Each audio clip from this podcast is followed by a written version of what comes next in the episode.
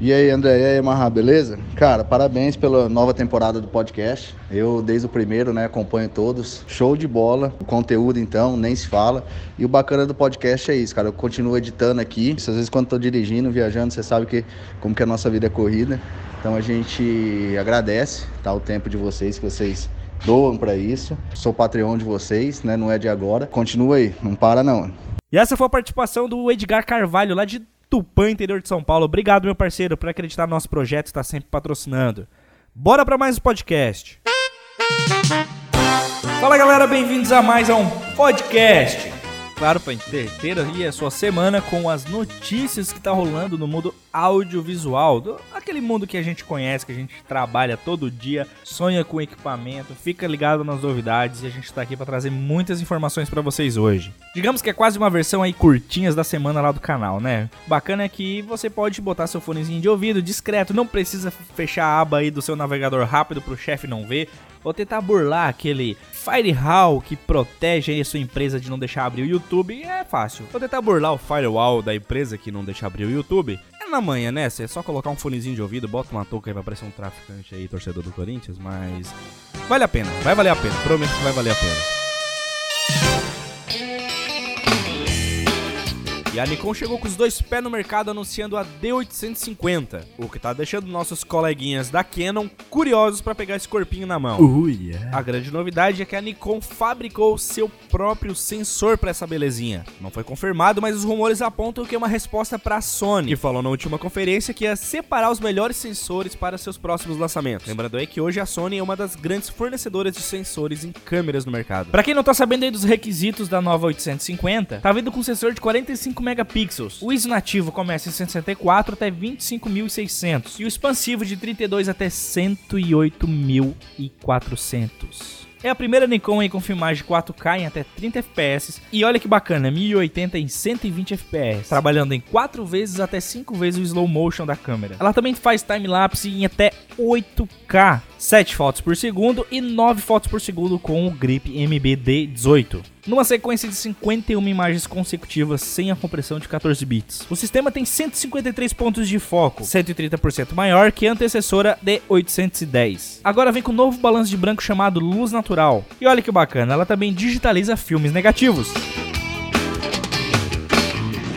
Você usa um adaptador chamado ES2, claro com uma lente macro né, da Nikkor, e você pode digitalizar em alta resolução com a sua D850. O bacana é que você pode fazer várias fotos e selecionar com software de terceiros e escolher qual ponto que você quer o foco na imagem. Ela faz até 300 fotos com 10 etapas de focagem. Tem sistema de Wi-Fi e Bluetooth e uma nova versão integrada ao Snap Bridge, infelizmente sem GPS. Agora os botões são retroiluminados, olha que bacana, tem luzinha no botão, cara. No modo silencioso ela pode disparar até 6 fotos por segundo e 30 fotos a 8 megapixels. Uma bateria média vai durar 1840 disparos. O seu corpo é combinado com liga de magnésio e fibra de carbono. E tá vindo pela bagatela de 3.296 dólares. Aqui no Brasil deve dar uns 40 mil reais.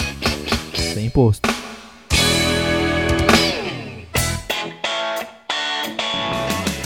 Mercado de drones está crescendo. Inclusive, saiu o primeiro livro dedicado a fotografias aéreas com drones.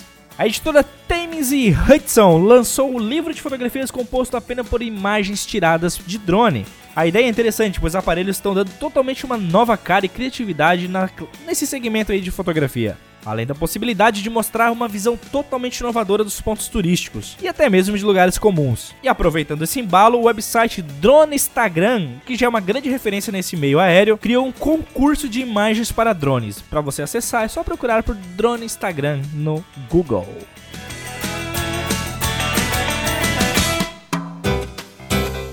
Todo mundo adora uma câmerazinha retrô, né? A Zenit vai lançar uma mirrorless em 2018.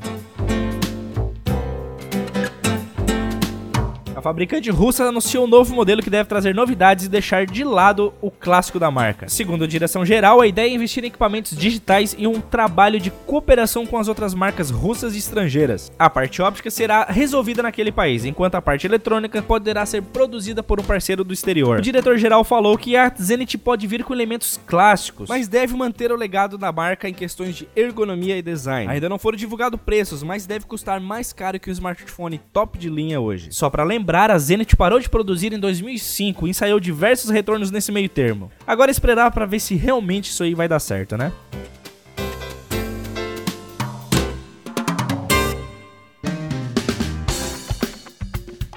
Setor de pesquisa da Google mostrou como é fácil tirar as marcas de bancos de imagem. Eles criaram um software com a ajuda de algoritmos e um processo totalmente automático. A demonstração ocorreu em julho. A intenção da empresa é demonstrar que as fotos estão vulneráveis e ajudar a comunidade fotográfica a encontrar formas mais seguras de proteger seus direitos autorais. A equipe treinou o software para identificar padrões de cada fotografia e em seguida separar as imagens sem marca d'água. O algoritmo desenvolveu analisando a parte gradiente de cor e sombra, opacidade e conhecendo a estrutura completa da imagem imagem. Sendo assim, ela consegue reconhecer, remover e ajustar como se fosse uma imagem original. E agora é esperar, já que o Google descobriu como retirar as marcas, que eles tragam uma solução como proteger suas imagens. Mas é, é aquela história. Marca d'água não protege imagem, apenas estraga seu material se você não souber colocar ela do jeito certo. Até porque você já é amparado pela lei para proteger seu direito autoral. A sua logo ou a marca d'água, como você quiser usar, ela serve para ser reconhecido, para a pessoa gostar do seu material e descobrir quem fez. E não para proteger a imagem, né? Até porque você vai acabar cagando a sua imagem ao invés de protegê-la.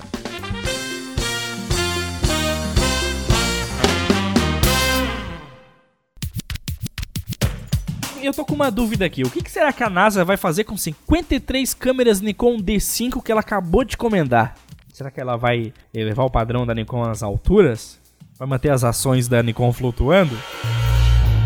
A NASA já tem uma longa história com envios de câmeras para o espaço. A maioria delas é formato Hasselblad, um médio formato, e as Nikons SLR e DSLRs. A NASA utiliza essas câmeras há décadas, mas do nada ela resolveu pagar 340 mil dólares com 53 câmeras Nikon D5. Ela usa essas câmeras para fotografar a Terra e a partir da órbita baixa, sempre examinando a sua nave espacial e, claro, documentar a sua vida no espaço. Ela usa também para verificar os painéis solares e as superfícies externas da nave. E só para ter uma ideia, para mandar esse material para o espaço vai custar em média 1,5 milhões de dólares, onde está incluída 53 câmeras e cada uma com uma bateria. Eu ainda não descobri o porquê.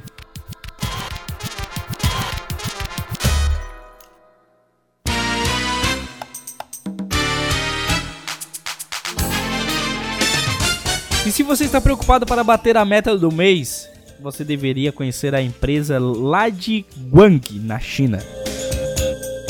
Apareceu um vídeo na internet mostrando um cara agachado pegando água do vaso sanitário e depois uma mulher bebendo um pouco dessa água num copo descartável, lógico, até porque é meio nojento, né? O fato chocante revoltou a China e sim, foi num estúdio fotográfico. De acordo com a Red Star News, uma mulher encarregada de treinar novos funcionários no estúdio fotográfico lhe deu várias tarefas. E caso eles não atingissem as metas estabelecidas, seriam punidos. Algumas punições incluíam beber do banheiro e comer minhocas. O vídeo vazou dia 27 de julho e viralizou na China, ganhando até um destaque no tabloide de New York Times. Um funcionário postou na rede social WeChat, que é quase um WhatsApp na versão chinês, e o vídeo acabou causando uma revolta nas redes sociais chinesas. O malandro que gravou as imagens foi preso durante quatro dias para contribuição e investigação do caso. Aproveitando a deixa, a fotografia na China é bem saturada, tem mais de um milhão de fotógrafos e 8 milhões de casamentos por ano. A concorrência é muito alta, mas mesmo assim não justifica todas essas atrocidades, né? Existe uma competição muito grande nos estúdios de retratos. Tem empresas com mais de 200 filiais no país asiático. Se você quiser procurar por esse vídeo, boa sorte, porque as cenas são fortes.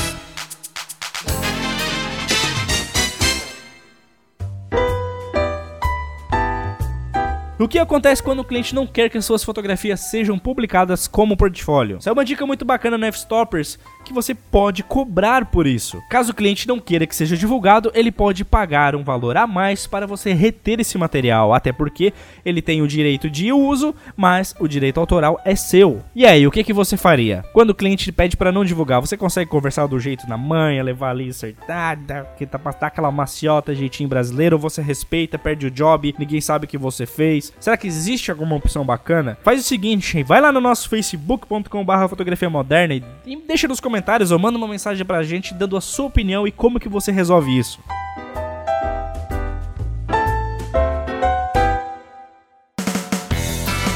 E é isso, ficamos por aqui com os curtinhas nada curto dessa semana. Eu espero que você tenha gostado das informações. Se quiser dar dicas pra gente, você pode deixar nos comentários aí no SoundCloud se você tá ouvindo, ou se você tá ouvindo no iOS, no seu aplicativo do podcast, pode ir lá no canal Fotografia Moderna, ou no Facebook também, lá na parte de mensagens, e deixar suas opiniões e sugestões pra gente estar tá sempre evoluindo aqui os nossos podcasts. Ah, e se você tá curtindo esse novo formato, você pode nos ajudar. Aqui na descrição tem um link para você fazer doações aleatórias. Você pode doar por mês, doar podcast, qualquer valor simbólico para ajudar a pagar nossos servidores e manter o nosso trabalho.